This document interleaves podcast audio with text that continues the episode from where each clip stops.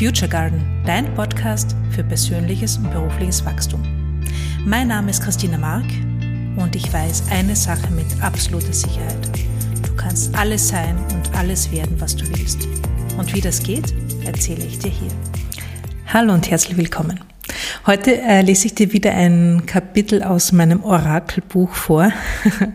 Wenn du den Podcast schon länger hörst, weißt du vielleicht, um welches Buch es sich handelt. Und zwar heißt es Big Magic von Elizabeth Gilbert. Und sie schreibt über Kreativität. Und Kreativität ist hier nicht nur in diesem Sinn gemeint, in dem wir das zwangsläufig verstehen, wenn du Malerin bist oder Schriftsteller oder irgendeine Art von Künstler oder Künstlerin, sondern Kreativität in meiner Wahrnehmung betrifft uns alle. Die Kreativität, die hier gemeint ist oder die ich meine, ist die, dir dein Leben zu gestalten, so wie du es haben willst. Und ähm, ich lese dieses Kapitel vor, weil ich es einfach genau jetzt aufgeschlagen habe und weil ich es total super finde. Und zwar, also, das Kapitel heißt Geh mit erhobenem Haupt. Vor 20 Jahren war ich auf einer Party und unterhielt mich mit einem Typen, dessen Name mir längst entfallen ist oder den ich vielleicht nie wusste. Manchmal denke ich, dass dieser Mann nur in mein Leben getreten ist, um mir die folgende Geschichte zu erzählen, die mich seitdem immer wieder erfreut und inspiriert hat. Die Geschichte, die dieser Typ mir erzählte, handelte von seinem jüngeren Bruder, der sich als Künstler versuchte. Der Typ war voller Bewunderung vor die Bemühungen seines Bruders und erzählte mir eine Anekdote, die veranschaulichte, wie unerschrocken und kreativ und vertrauensvoll sein kleiner Bruder war. Nennen wir den kleinen Bruder für die Geschichte, die ich hier wiedergeben will, einfach kleiner Bruder. Kleiner Bruder, ein aufstrebender Maler, sparte all sein Geld und ging nach Frankreich, um sich mit Schönheit und Inspiration zu umgeben. Er lebte bescheiden, malte jeden Tag, besuchte Museen, bereiste malerische Orte, redete unerschrocken mit jedem, der ihm begegnete und zeigte seine Arbeiten allen, die sie sehen wollten. Eines Tages kam kleiner Bruder in einem Café mit einer Gruppe charmanter junger Leute ins Gespräch, die sich als irgendeine Art von schicken Adeligen herausstellten. Die schicken jungen Adligen fanden Gefallen an kleiner Bruder und luden ihn für das kommende Wochenende zu einer Party auf einem Schloss im Loatal ein. Sie versprachen kleiner Bruder, dass dies die fantastischste Party des Jahres werden würde. Die Reichen und Berühmten würden kommen und sogar ein paar gekrönte Häupter Europas. Und was das Beste war, es würde ein Maskenball werden, bei dem niemand an den Kostümen sparte. Es war nichts, was man verpassen sollte. Verkleide dich und komm. Aufgeregt arbeitete kleiner Bruder die ganze Woche an einem Kostüm, das mit Sicherheit allen den Atem rauben würde. Er durchkämmte Paris nach Materialien, hielt sich weder bei den Details noch der Kühnheit seiner Kreation zurück. Dann mietete er ein Auto und fuhr zu dem Schloss, das drei Stunden von Paris entfernt lag. Er zog im Auto sein Kostüm an und stieg die Schlosstreppe hinauf. Er nannte dem Diener seinen Namen, der ihn auf der Gästeliste fand und höflich willkommen hieß. Kleiner Bruder betrat erhobenen Hauptes den Ballsaal, woraufhin er seinen Fehler sofort bemerkte. Dies war tatsächlich ein Maskenball. Seine neuen Freunde hatten ihn nicht in die Irre geführt, aber ein Detail war ihm in der Übersetzung entgangen. Dieser Maskenball hatte ein Thema. Das Thema war mittelalterlicher Hof. Und kleiner Bruder kam als Hummer verkleidet. Überall um ihn herum waren die vermögendsten und schönsten Menschen Europas in gold verzierte Kleider und raffinierte zeitgenössische Roben gewandert, behängt mit Familienschmuck, glitzernd vor Eleganz, während sie zur Musik eines feinen Orchesters Walzer tanzten. Kleiner Bruder hingegen trug einen roten Leotard, rote Strumpfhosen, rote Ballettschuhe und riesige rote Styroporscheren. Außerdem war sein Gesicht rot geschminkt. Dazu muss man wissen, dass kleiner Bruder über 1,80 groß war und ziemlich dünn. Aber mit den langen, wogenden Fühlern auf seinem Kopf wirkte er noch größer.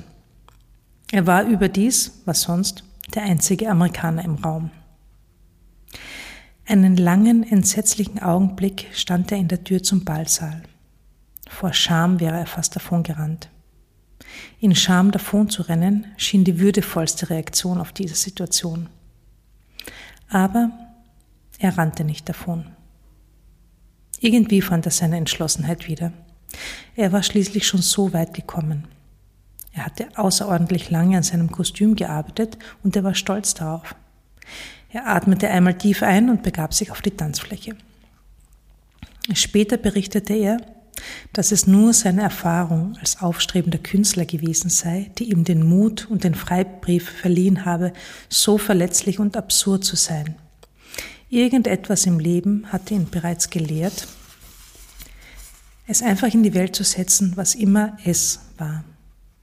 Das Kostüm war schließlich etwas, das er geschaffen hatte. Also war es das, was er zur Party beitrug. Es war das Beste, was er zu bieten hatte. Es war alles, was er zu bieten hatte. Also beschloss er, sich selbst zu vertrauen, seinem Kostüm zu vertrauen und den Umständen zu vertrauen. Als er in die Menge der Adligen trat, wurde es still. Die Leute hörten auf zu tanzen, das Orchester kam ins Stocken, die anderen Gäste umringten kleiner Bruder. Irgendwann fragte jemand, was zum Teufel er sei. Kleiner Bruder verneigte sich tief und verkündete, ich bin der Hofhummer. Dann Gelächter. Kein Auslachen, nur Freude. Sie liebten ihn. Sie liebten, wie süß er war, wie seltsam. Sie liebten seine riesigen roten Scheren, seinen dürren Hintern in der leuchtend roten Stretchstrumpfhose. Er war ein Trickser in ihrer Mitte und er war der König der Party. Kleiner Bruder tanzte an diesem Abend schließlich sogar mit der Königin von Belgien. So müsst ihr es machen, Leute. Ich habe in meinem Leben noch nie etwas geschaffen, bei dem ich mich nicht an irgendeinem Punkt so gefühlt habe wie der Kerl, der gerade in einem selbstgemachten Hummerkostüm auf einem edlen Ball erschienen war. Aber du musst diesen Raum dennoch stur betreten und du musst es erhobenen Hauptes tun. Du hast es geschaffen. Du darfst es in die Welt setzen. Entschuldige dich nie, rede es nie klein, schäme dich nie dafür. Du hast dein Bestes gegeben und du hast mit dem gearbeitet, was du zur Verfügung hattest, in der Zeit, die du zur Verfügung hattest. Du wurdest eingeladen und du hast dich blicken lassen. Und mehr als das kannst du einfach nicht tun. Vielleicht werfen sie dich raus, vielleicht aber auch nicht. Tatsächlich werden sie es vermutlich nicht tun. Ballseele sind häufig gastfreundlicher und wohlwollender, als du dir vorstellen kannst. Vielleicht hält dich sogar jemand für brillant und fabelhaft. Vielleicht tanzt du mit Königen. Vielleicht musst du aber auch allein in einer Ecke des Schlosses tanzen und deine großen, ungelenken Styroporscheren in der Luft schwenken. Das geht auch in Ordnung. So ist es manchmal. Was du auf keinen Fall tun darfst, ist dich umdrehen und gehen. Denn dann verpasst du die Party und das wäre schade. Denn, bitte glaub mir, wir haben nicht diesen weiten Weg zurückgelegt und all diese Mühen auf uns genommen, um im letzten Moment die Party zu verpassen. Schön, oder? Und Party, finde ich, kann man hier gleichstellen mit Leben. Ja, wir sind nicht hier, um das Leben zu verpassen. Und ich hoffe, ich konnte dich mit dieser Geschichte inspirieren. Ich finde sie total schön. Habe einen wundervollen Tag. Wir hören uns nächste Woche. Mach's gut. Ciao.